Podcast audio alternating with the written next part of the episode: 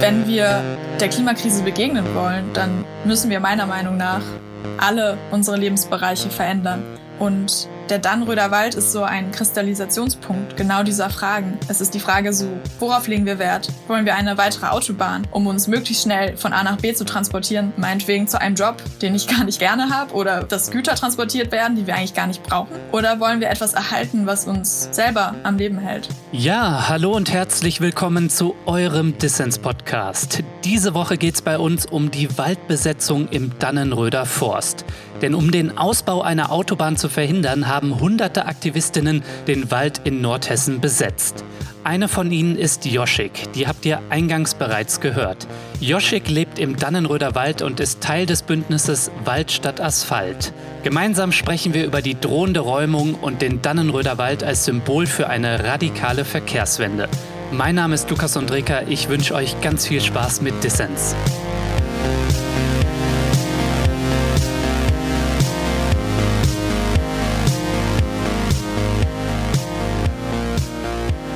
Joschik, schön, dass du beim Dissens-Podcast dabei bist.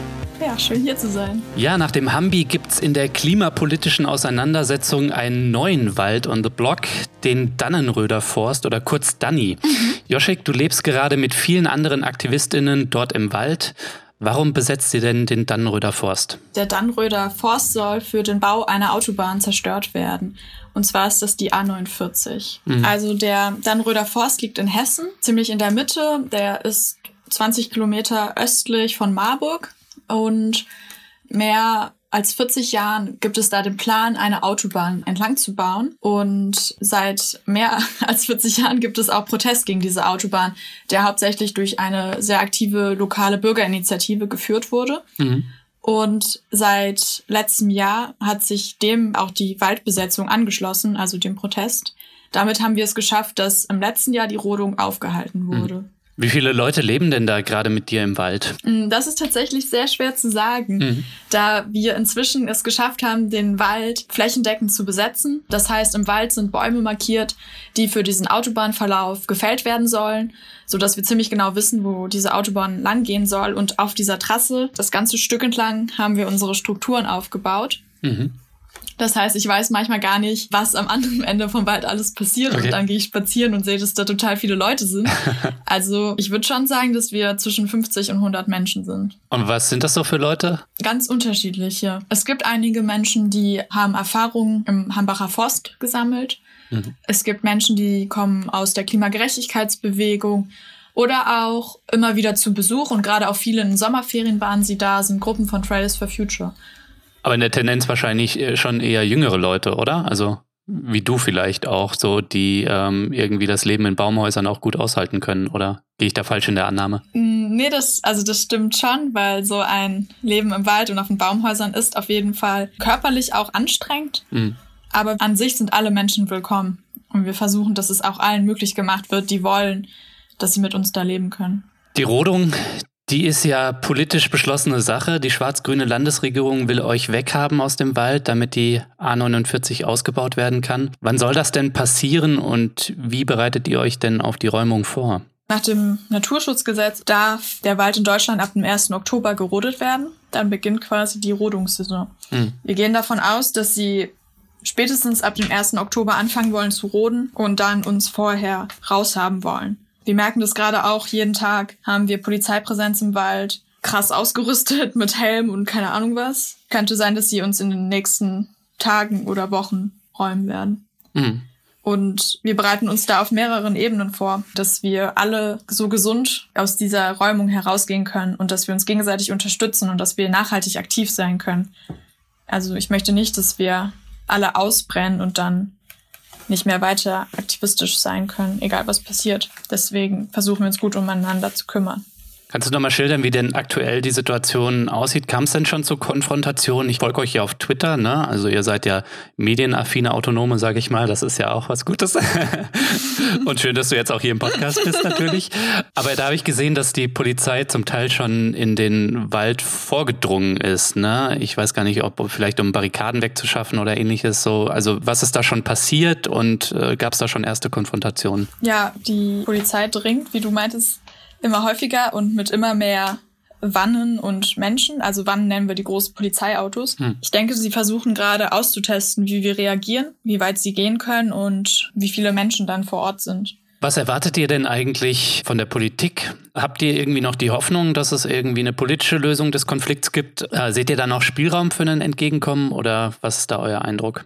Ja, also erstmal finde ich das ja einen unglaublichen Skandal, dass die Grünen in Hessen dafür verantwortlich sind. Meiner Ansicht nach. Ähm, also die schwarz-grüne Landesregierung ja. Aber Tarek Al-Wazir als Grüner, der da nicht grüne Werte vertritt, finde ich.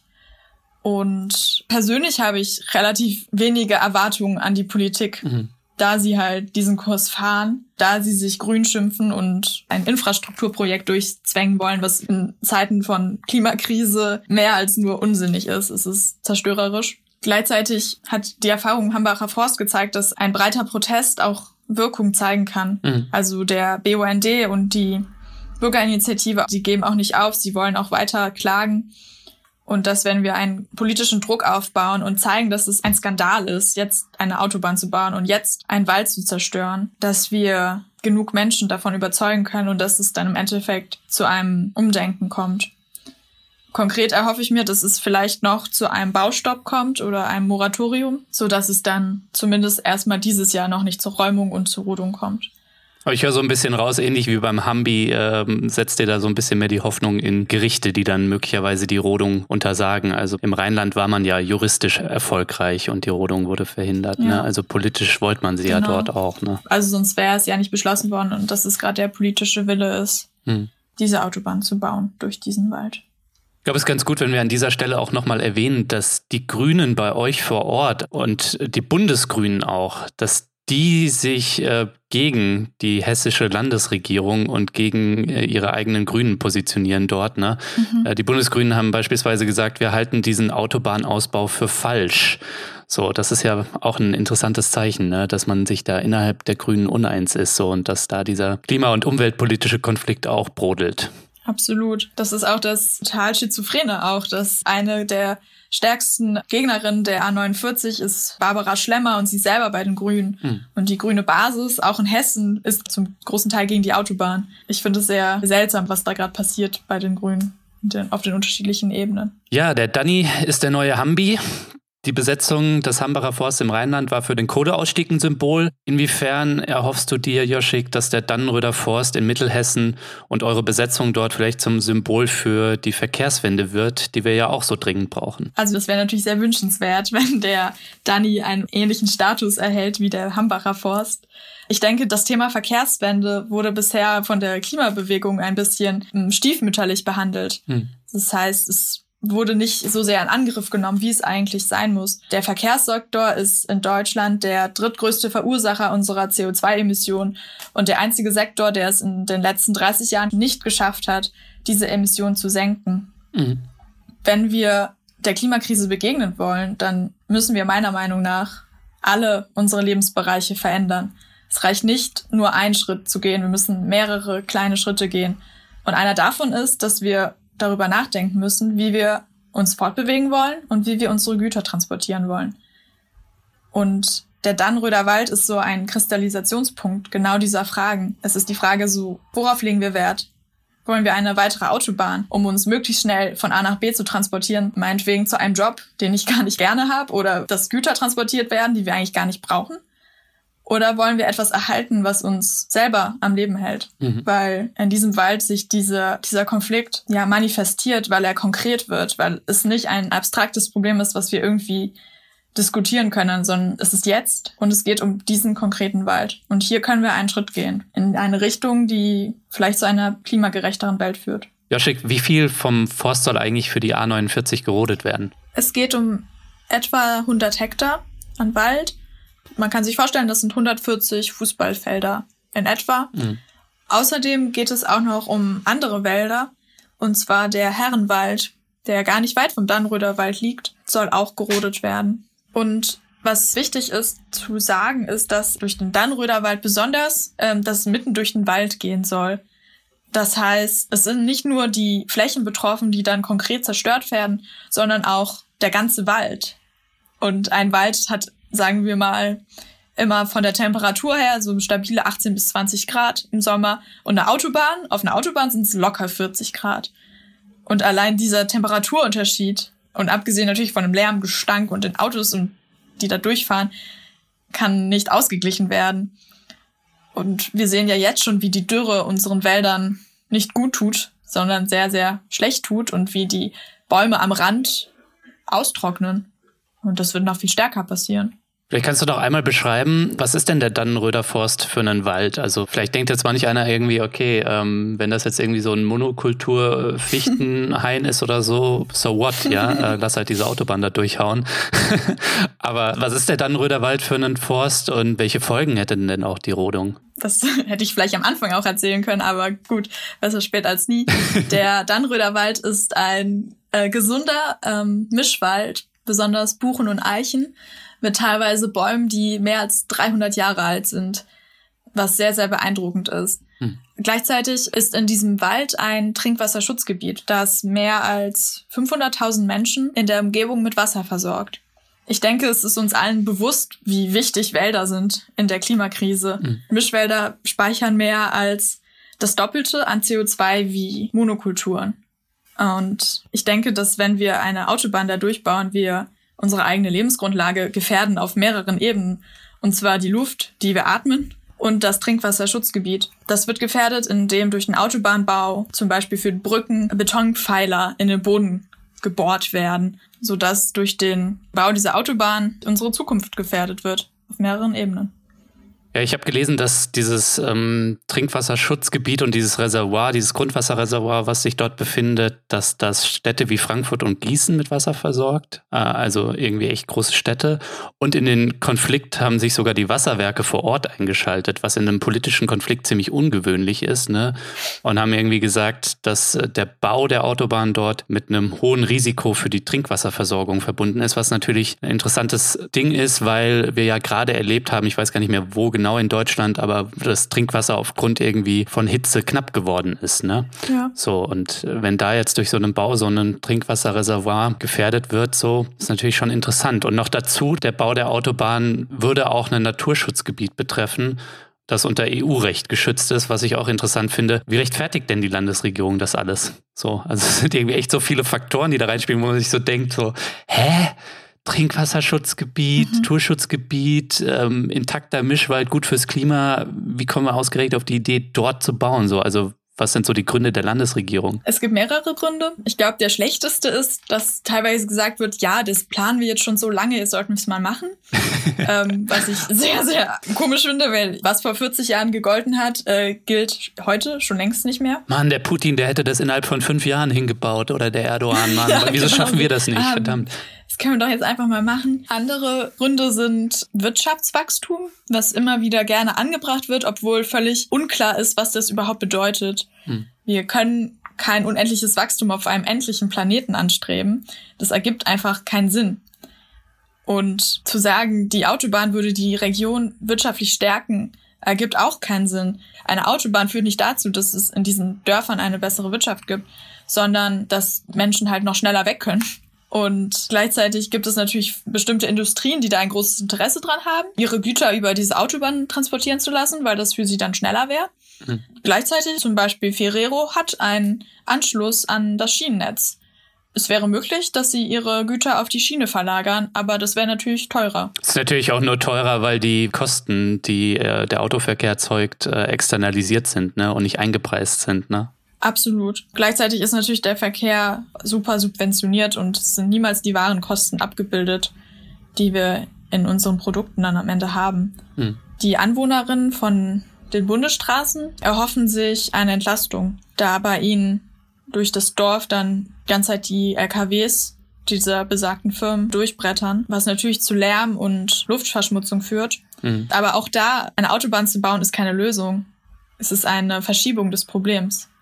Es ist eine Externalisierung auf, ja, woanders oder zeitlich, dass dann zukünftige Generationen das Problem haben werden. Mhm. Aber kannst du die Leute vor Ort auch manchmal irgendwie verstehen oder ähm, seid ihr auch irgendwie im Austausch mit den Menschen? Weil das erleben wir häufiger in so, vor allem so klimapolitischen Konflikten, ne? dass irgendwie lokale Initiativen oder ähm, AnwohnerInnen, BürgerInnen was wollen, was aber irgendwie für zukünftige Generationen oder für die Umwelt oder fürs Klima irgendwie nicht gut ist, so, ne?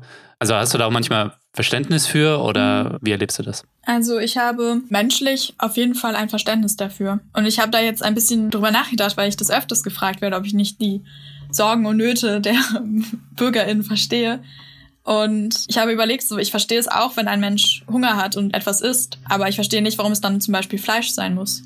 Und so verstehe ich, dass Menschen weniger Lärm haben wollen, aber ich verstehe nicht, warum dann eine Autobahn gebaut werden muss. Weil meiner Ansicht nach gibt es schon längst Lösungen. Wir müssen uns nur trauen, sie anzugehen. Eine Sache hast du ja angesprochen, den Schienenverkehr, ne? Also das irgendwie mehr auf die Schiene zu verlagern, wieder genau. den Güterverkehr. Also gerade in dem besonderen Fall vom Dannröder Wald gibt es die Umtalbahn. Also es gibt Schienen, sie müssen nur reaktiviert werden. Mhm. Der Autobahnabschnitt, über den in dem konkreten Fall diskutiert wird, ist 40 Kilometer lang. Und für ein Kilometer Autobahn brauchen wir 40.000 Tonnen Stahl, Beton, Zement, Sand. Und der Flächenverbrauch für solchen Straßen sind 10 bis 15 Mal so hoch wie für die Schienen. Was ich auch gelesen habe, das war auch so ein klimapolitisches Argument der Befürworter des Autobahnbaus, war, durch den Bau der A49 müssten Autos und Lastwagen weniger Umweg fahren. Dadurch werde das Klima ja geschont und äh, deswegen sollen wir die Autobahn bauen. Wie siehst du das? Ja, das ist absoluter Quatsch. Solche Argumentationen suggerieren, es würde beim Autobahnbau irgendwie um Klimaschutz gehen, aber das stimmt nicht. Wenn wir wirklich ernsthaft eine klimagerechte Verkehrsmobilität einführen wollen, dann können wir keine Autobahn bauen. Dann können wir nicht weiter auf Individualverkehr setzen. Dann geht es nicht, dass der fossil betriebene motorisierte Transportsektor weiter gepusht wird und subventioniert wird. Außerdem wurde gezeigt aus ähnlichen Projekten, dass der Straßenbau, der zwar den Verkehr erhöht, aber nicht die Mobilität. Das heißt, dass es nicht dazu kommen wird, dass wir uns besser fortbewegen können, nur dass wir mehr am Stau stehen. Mhm. Also wenn infrastrukturell es einfacher ist, mit dem Auto von A nach B zu fahren oder meine Güter per Lkw zu transportieren, als es mit dem ÖPNV zu machen oder über die Schienen, dann machen Menschen das. Und dadurch werden unsere Strukturen im wahrsten Sinne des Wortes in Beton gegossen. Mhm. Und dann sieht es plötzlich so aus, als wäre Veränderung unglaublich schwer, weil wir dann in einer Realität leben, in der alles voller Straßen ist. Zu sagen, diese Autobahn würde das Klima schon, ist in meinen Augen eine Lüge.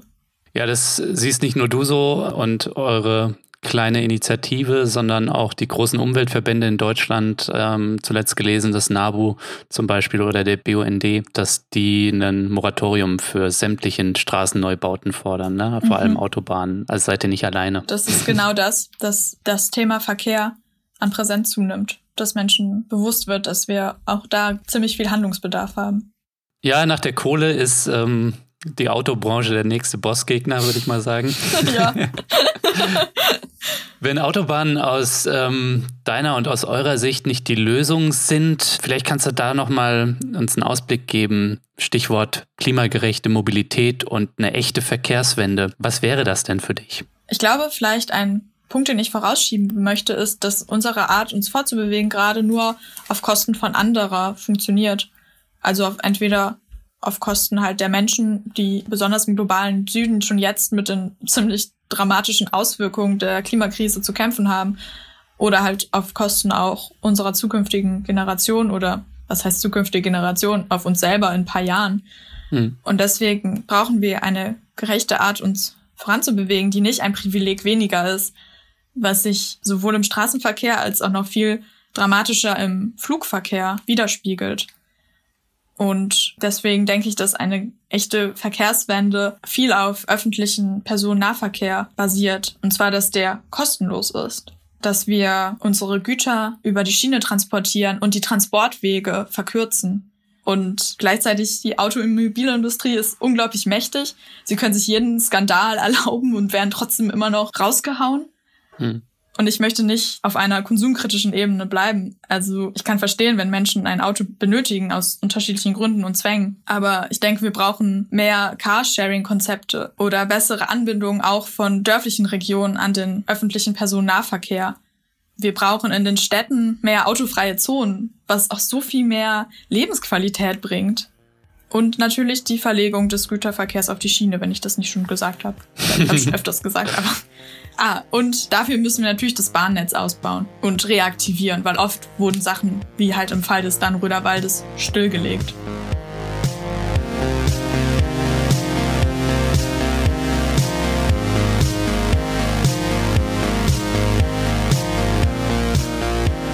Ja, an dieser Stelle geht mein Dank raus an all die UnterstützerInnen, die monatlich Dissens mit einem kleinen Beitrag supporten.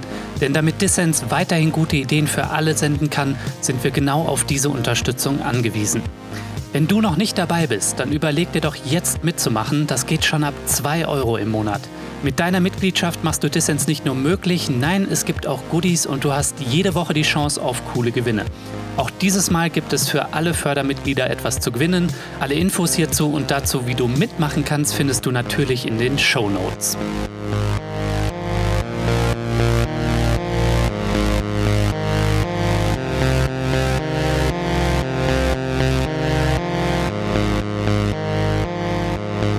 Du hörst den Dissens-Podcast. Zu Gast ist die Klimaaktivistin Joschik. Sie lebt im Dannenröder Wald und ist Teil des Bündnisses Wald statt Asphalt. Joschik, lass uns mal über dich ein bisschen sprechen. Das interessiert nämlich unsere Hörerinnen und Hörer auch immer ein bisschen. Mit wem quatsche ich da eigentlich? Mhm. Wie bist du eigentlich Besetzerin im Danny geworden? Ich hatte vor einiger Zeit von dieser Besetzung erfahren und war neugierig, weil ich dachte, wow, das ist irgendwie spannend, dass Menschen sich so komplett für etwas einsetzen. Und aus dieser Neugierde heraus bin ich in den Dannröder Wald gegangen und dachte, ich würde eine Woche bleiben. Hm. Aber es ist etwas mehr geworden als eine Woche. Hast du deinen Job bei Ferrero hingeschmissen und bist dann ja. in Dani gezogen? meinen Job bei Ferrero hingeschmissen. Oder was hast du hinter dir gelassen, um Waldbesetzerin zu werden? Ich selber war schon vorher aktivistisch und unterwegs, würde ich sagen. Ich hm. habe vorher in einem Wohnprojekt gelebt. Ich habe auch ähm, im Theater gearbeitet. Durch die Corona-Krise wurde das gerade dann sowieso auf Eis gelegt, mhm. so dass ich dann gar nicht so viel aufgeben musste da halt. Deswegen hat sich auch ein, ein kleines Vakuum ergeben, was ich dann mehr als schön und gut füllen konnte durch meinen Aktivismus im Wald. Was ist denn dein politischer Background? Also warst du vorher schon irgendwie öko-linksradikal unterwegs oder ähm, Hast du irgendwie mhm. vorher in anderen also Bereichen politisch aktiv? war schon vorher öko-links-radikal politisch unterwegs. also ein sehr langes Frame. Ähm, ich Öko-links-radikal politisch aktiv. Ja, das, ist, äh, das kannst du dir jetzt in, in dein Twitter-Handle schreiben oder so. Öko-links-radikal ja. politisch aktiv. Vorher Ferrero-Mitarbeiterin, jetzt öko-links-politisch genau. Ja, ich verstehe mich als Teil der Klimagerechtigkeitsbewegung und gleichzeitig auch mhm. ähm, innerhalb der autonomen Szene. Ich war vorher auch sehr viel in queer-feministischen Kontexten unterwegs. Aber ist das die erste Besetzung dieser Art für dich oder hast du da irgendwie auch schon Erfahrungen? Hm, nein, das ist tatsächlich für mich die erste Besetzung. Mhm. Und was hat dich irgendwie so am meisten überrascht als First-Time-Besetzerin? ähm, was mich am meisten überrascht hat, als ich ankam, und was vielleicht auch ein Grund war, warum ich geblieben bin, wie nett diese Menschen sind.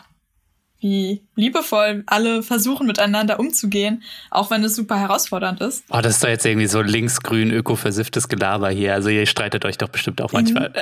natürlich, also natürlich gibt's Konflikte, aber als ich ankam, ich weiß nicht, was ich erwartet hatte, aber ich hatte nicht erwartet, dass ich so nett aufgenommen werde oder als ich dann da das erstmal übernachtet habe, dass Menschen da am nächsten Morgen super viele Menschen mich gefragt haben, ob ich gut geschlafen habe, ob das für mich passt alles. Also ich denke, die Bilder, die in den Medien gezeigt werden, sind halt immer diese voll vermummten Gestalten, die da irgendwo durch die Gegend mhm. springen und keine Ahnung, Barrikaden bauen. Und als ich dann da ankam, war das irgendwie sehr ganz anders.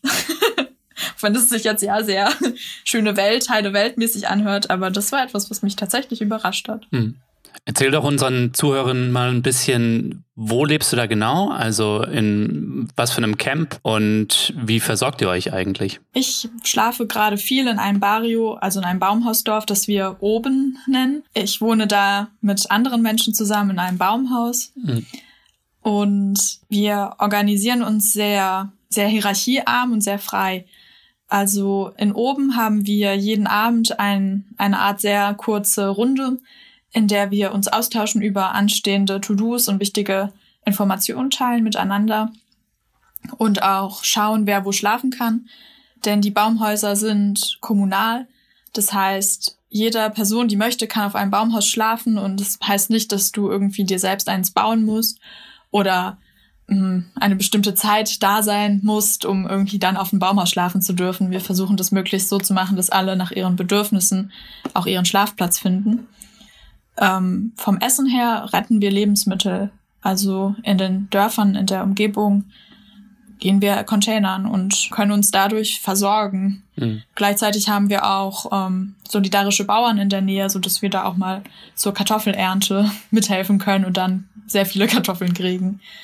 Oder kriegen Lebensmittelspenden. Ja, kleine Side Note. Ich habe letztens davon gelesen, dass das Bundesverfassungsgericht ja jetzt geurteilt hat, dass Containern irgendwie weiter illegal ist. So was interessanterweise gar nicht in allen europäischen Ländern oder zumindest hier bei mir in der Nachbarschaft in der Schweiz ist das grundsätzlich nicht so, ja, dass Containern illegal ist. So ist natürlich auch ein schlechtes Urteil, aber das nur ja. by the way. Ja. Was ich ja interessant finde, ist irgendwie, oben heißt euer Dorf. Das hat mich jetzt ein bisschen in, äh, erinnert an diesen äh, Pixar-Film ab.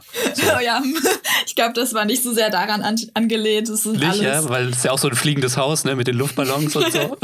ja, stimmt. Das passt eigentlich doch. Ja. Sondern eher, eher geografisch oder wie? Oben und mhm. gibt's da noch ein, gibt's da noch einen unten im Wald oder wie? genau, es war geografisch, weil es so ein kleiner Hügel ist und dann liegt oben halt weiter oben. Mhm. Und es gibt auch Orte wie nirgendwo oder drüben oder zwischen denen liegt unterwegs. Und ich finde die Namen sehr lustig, aber manchmal führen sie auch zu Verwirrung wenn du sagst, ich bin unterwegs und dann weiß Menschen nicht, oh, gerade im Baumhausdorf oder bist du gerade unterwegs irgendwo hin?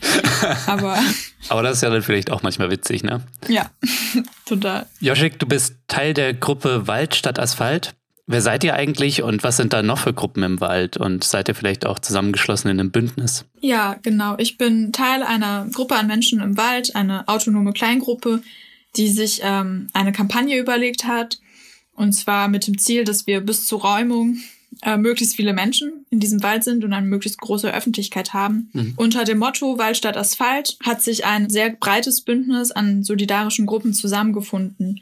Dabei sind wir als autonome Kleingruppe aus der Besetzung, aber auch hm, Fridays for Future, Extinction Rebellion, Ende Gelände, Sand im Getriebe, Ortsgruppen von Greenpeace und Robin Wood. Und alle diese Akteure haben sich zusammengeschlossen, um halt gemeinsam für den Danny einzustehen.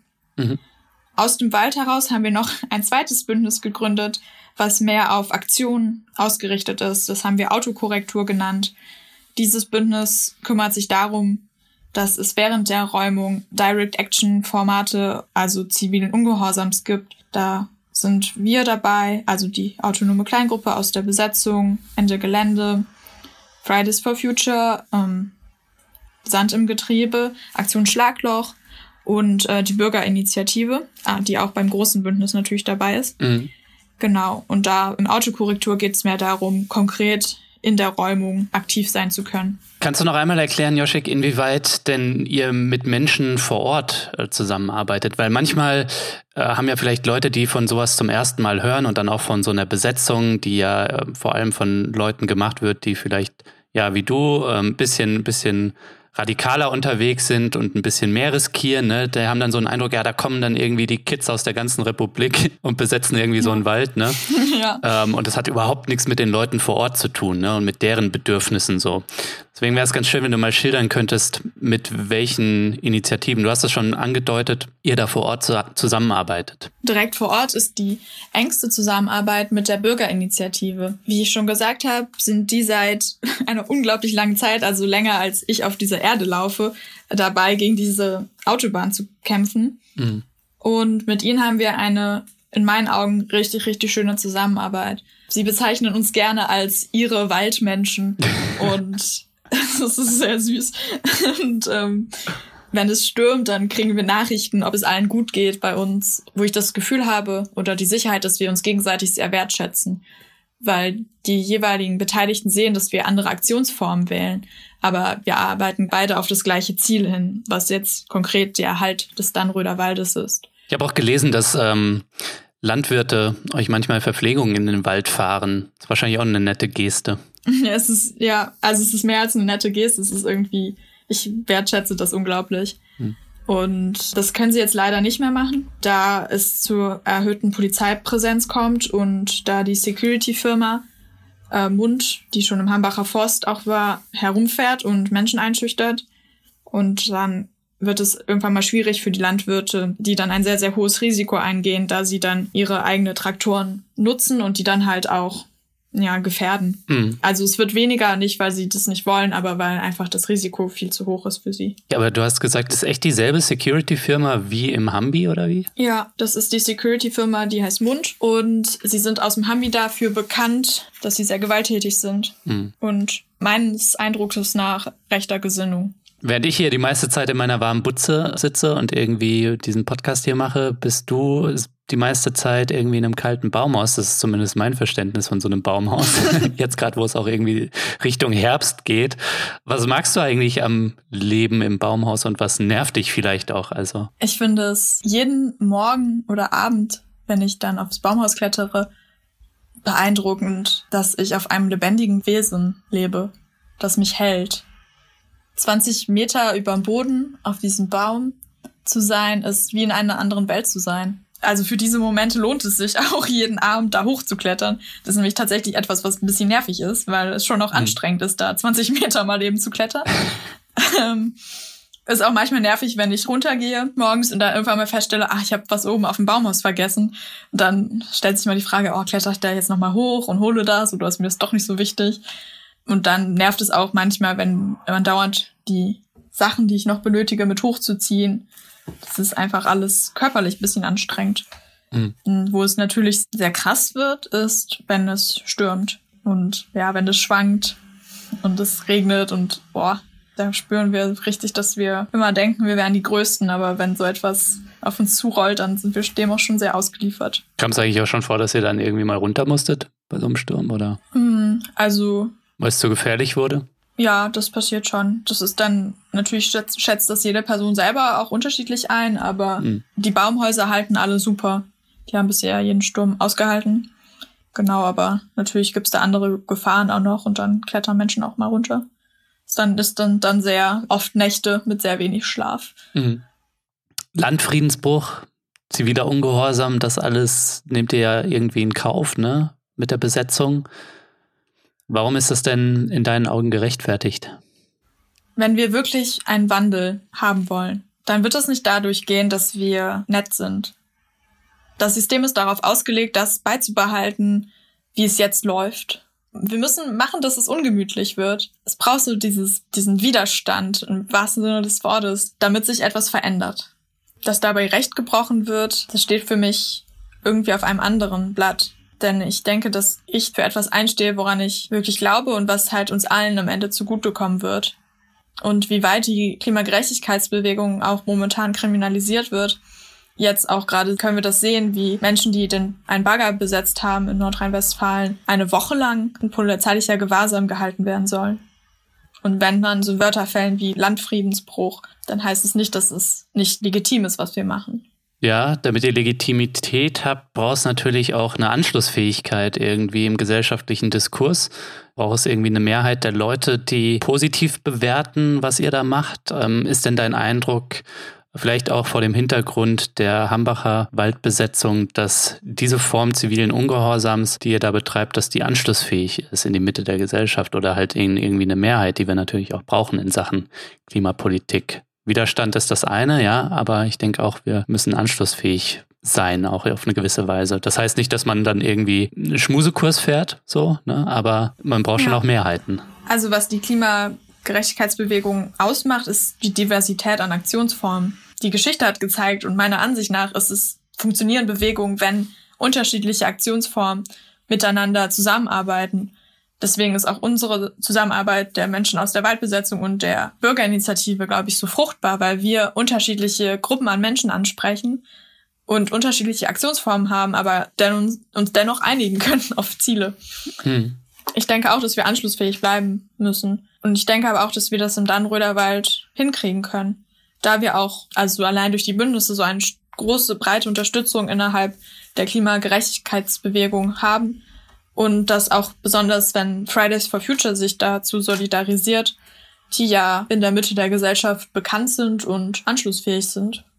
Bezüglich Fridays for Future würde mich deine Perspektive interessieren, weil ja gerade auch innerhalb der Bewegung Fridays for Future irgendwie gerade so ein bisschen es brodelt oder ein bisschen darüber gestritten wird, ähm, wie man sich klimapolitisch und auch ähm, strategisch zukünftig ausrichtet, ne? weil diese riesen Massenstreiks, 1,4 Millionen Menschen 2019 im September auf der Straße, haben trotzdem irgendwie nicht zu einer echten und wirkungsvollen Klimapolitik hierzulande geführt.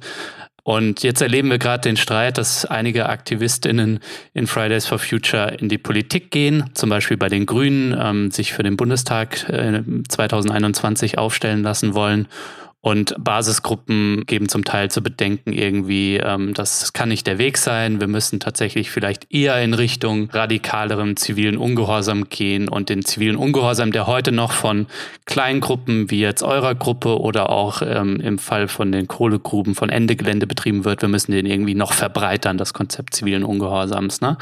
Wie siehst du das denn gerade, diese Entwicklung und was würdest du dir für Fridays for Future wünschen? Und ihr habt ja auch ein paar AktivistInnen von Fridays Fridays for Future, die in den Sommerferien beispielsweise euch im Wald dann besucht haben und mitbesetzt haben. Hm.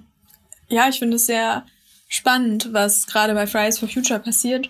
Ich glaube, meine Voraussage war immer, dass sie anfangen, radikalere Aktionsformen zu wählen.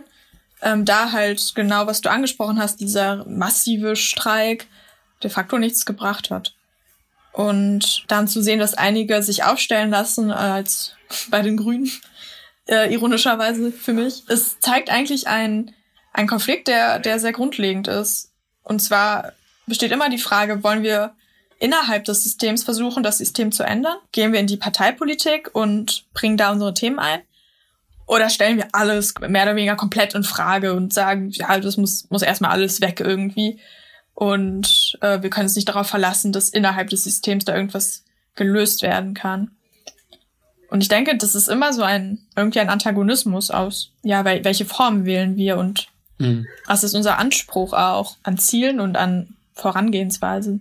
Und ich wünsche mir, glaube ich, von Fridays for Future, dass sie sich nicht etablieren lassen, in dem Sinne, dass sie sich vereinnahmen lassen von dem System, wie wir es gerade leben, weil ich denke, es ist wichtig, dass gerade so junge Menschen das in Frage stellen und lernen zu widersprechen. Und gleichzeitig ähm, möchte ich mich nicht in eine wertende Position bewegen und sagen, ja, nee, das ist total Quatsch, wenn ihr so etwas macht, so, weil im Endeffekt kann das wahrscheinlich niemand so richtig sagen, was am Ende der Weg ist, der es irgendwie zu etwas bringen wird. Ja, ich, ich denke auch, es gibt da kein richtig und kein falsch. Ne? Also auch innerhalb von Parteien lässt sich, ähm, lässt sich noch für Ideale streiten. Und ähm, wenn bei den Grünen in Hessen bei euch dann vielleicht mal irgendwie ein Fridays for Future Aktivist in, in der Partei ist, äh, dann könnte das ja in zukünftigen Konflikten in Hessen dann auch Früchte tragen. Ne? Und andererseits sehe ich schon, dass es natürlich echt was bringen würde, wenn irgendwie ja die Massen, die Fridays for Future zu mobilisieren, schafft irgendwie, wenn die sich auch irgendwie hinter das Konzept zivilen Ungehorsams ja. stellen würden. So, also. Das fände ich schon cool. Muss ich sagen, wenn ziviler Ungehorsam Schule macht oder keine Schule macht für Fridays for Future, keine Ahnung, Streik macht. ja, ähm, genau. Und denke ich. Ah, die Greta ist jetzt auch wieder in der Schule, habe ich gelesen. ja, okay, schade. ähm, ja, und ich muss jetzt auch gerade, wenn du nochmal die Grünen gesagt hast, auch an die denken und denken, so wie sie äh, kam und es ging los mit, ja, mit Verlaub, Herr Präsident, Sie sind ein Arschloch und wenn ich jetzt sehe und jetzt baut die Autobahn, ähm, es ist eine große Gefahr. Ja, es ist groß, eine große Gefahr, dass es bequem und gemütlich wird. Mhm. Und wenn sehr viele Menschen sich empowered fühlen, auch zivilen Ungehorsam durchzuführen, dann ist es ein immenses Druckmittel. Und dann sind wir an dem Punkt, dass es wirklich ungemütlich wird für die Strukturen, die gerade sehr profitieren. Hm. Ja, zum Ausblick nur kurz, ähm, was geht in dir vor, wenn du an die Räumung denkst, die vielleicht schon bald starten könnte? Also in mir kommen dann unterschiedliche Gefühle hoch. Ähm, Es ist natürlich, natürlich habe ich irgendwie auch Angst, weil es unvorhersehbar ist, was passiert und egal wie gut wir uns vorbereiten, wir können es niemals mit Gewissheit sagen. Und auch Trauer, wenn ich daran denke, dass mein Zuhause auch zerstört wird und dieser in meinen Augen so wunderschöne und lebendige Wald. Ja, das macht mich sehr traurig und irgendwie auch, auch wütend. So, das ist 2020 und wir müssen uns mit unserem kompletten Körper dafür einsetzen, dass es, dieser Wald geschützt wird, dass wir den verteidigen. Ich versuche auch immer noch die Hoffnung beizubehalten, dass wir diese Räumung gut überstehen oder dass es nicht zur Räumung kommt und wir die Rodung aufhalten können. Gleichzeitig halte ich mich immer an einem Gedanken fest, so egal was passieren wird, wir haben eine ziemlich krasse Freiheit gelebt. Und jeder Mensch, der in diesen Wald gekommen ist, und sei es noch so kurz, hat mich bereichert, hat diese Besetzung bereichert, hat diesen Wald bereichert und ist verändert gegangen. Und dann ist meine Hoffnung, dass wenn das nächste Mal, egal wie es ausgeht, wenn das nächste Mal eine Autobahn gebaut werden soll, dann ist der Aufschrei noch größer und der Skandal ist noch viel größer. Joschek, vielen Dank fürs Gespräch.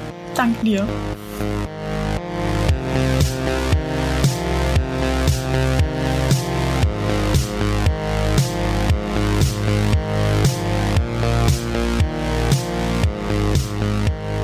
So, das war der Dissens-Podcast für diese Woche. Schön, dass ihr dabei wart. Zu Gast war Joschik vom Bündnis Waldstadt Asphalt. Wenn ihr noch mehr kluge Leute hören wollt, dann unterstützt doch Dissens. Das geht schon ab 2 Euro im Monat, also für weniger als eine Tasse Kaffee. Mit eurem Beitrag tut ihr nicht nur etwas Gutes, nein, ihr habt auch Woche für Woche die Chance auf coole Gewinne, auch zu dieser Folge.